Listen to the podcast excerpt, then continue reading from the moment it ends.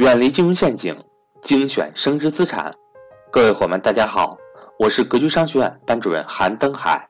格局商学院一九年重磅课程全面来袭，格局财商二零一九，一整年课程仅需三百六十五元，一天一块钱，学习随时随地，不受任何时间和场地的限制，并且支持反复学习，让所有人都能和赵老师一起学习财商知识。您只需要节约一次请朋友吃饭的钱，就能够接触到赵正宝老师最新财商知识。欢迎想报名学习的伙伴和我联系，我的手机和微信为幺三八幺零三二六四四二。下面，请听分享。各各位孩子压岁钱都，大家都看了看和全国的平均情况。那我再问一下，这孩子压岁钱是你的还是他的？孩子的压岁钱是你的还是他的？认为是家长的打个一，认为是孩子的打个二。认为是你的打个一，认为是孩子打个二。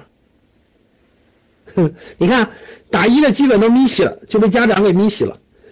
家长说：“我有用的，我我也我也给别人发了，是不是？你得这几千块钱都是我发出去红包换来的，所以这应该是我的。”最近有一个案件，对吧？判决了。有个小孩大了，说他爸妈把他的压岁钱给占了，最后法院判决那压岁钱就是人家孩子的，所以这个教室里打一的父母们，这个已经有法律依据了啊，这个压岁钱就是人家孩子，不是你的，谁让你给岁那么多了？所以，那压岁钱怎么办？压岁钱怎么办？你们是怎么办的？教室里各位，其他人是怎么办的？过去你们的压岁钱是怎么办的？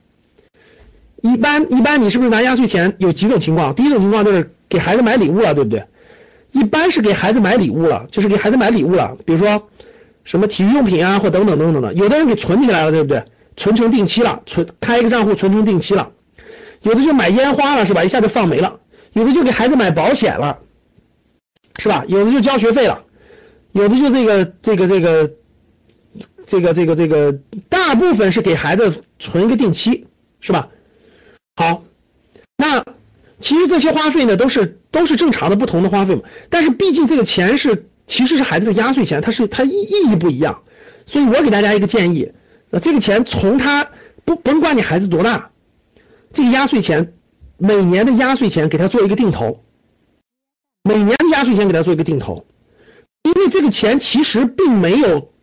就是它并不多，它也不决定太严重的这个未来的事件，所以我特别建议你们给你们的孩子开一个股票账户，真的为他的教育做准备，为他教育或者为他大了做准备，把这些钱每年给他定投了指数基金，或者或者你给他买点股票，买点好公司的股票，而且你要教给他，你要给他讲，你要告诉他我给你买的是什么。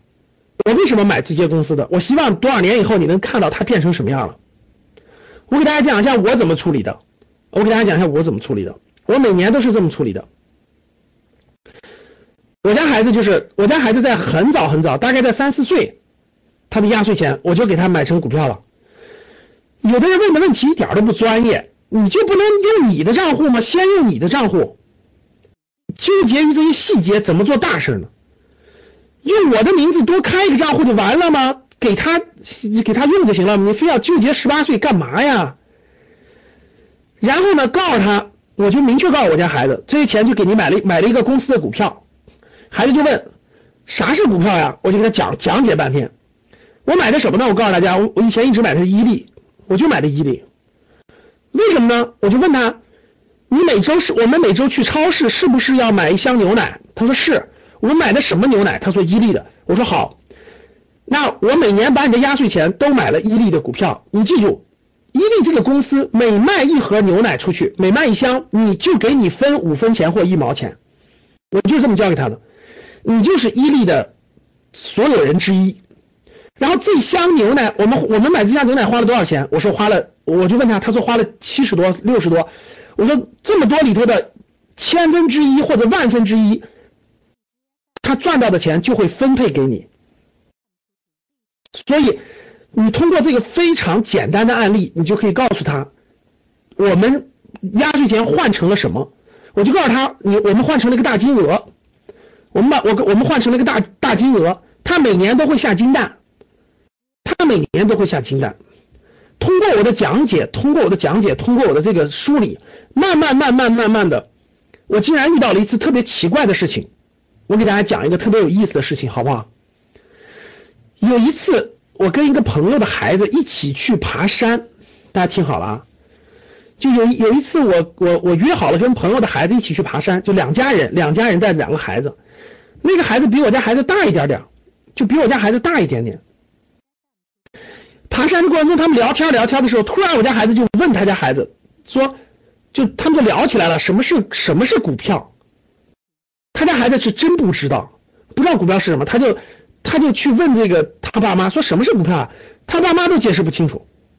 然后我我家孩子就给他解解解释，就是真的是就说的这样的话，就说股票就是一个大金鹅，这大金鹅它每年都会下蛋，就跟个大公鸡一样，它每年都会下蛋，对不对？然后怎么怎么怎么地怎么怎么地，他就不他就按我的话他给重复，这就是这就是各位不一样的教育带来的。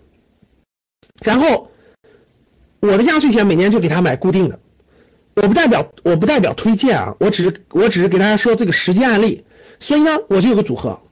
其实呢，各位很多事情很多事情就是看你怎么教育，你教育对了，就是你的教育方法对了，这个结果自然就不一样。你如果教育的不对，或者或者说你从来就没有教育，那就是很危险的事情。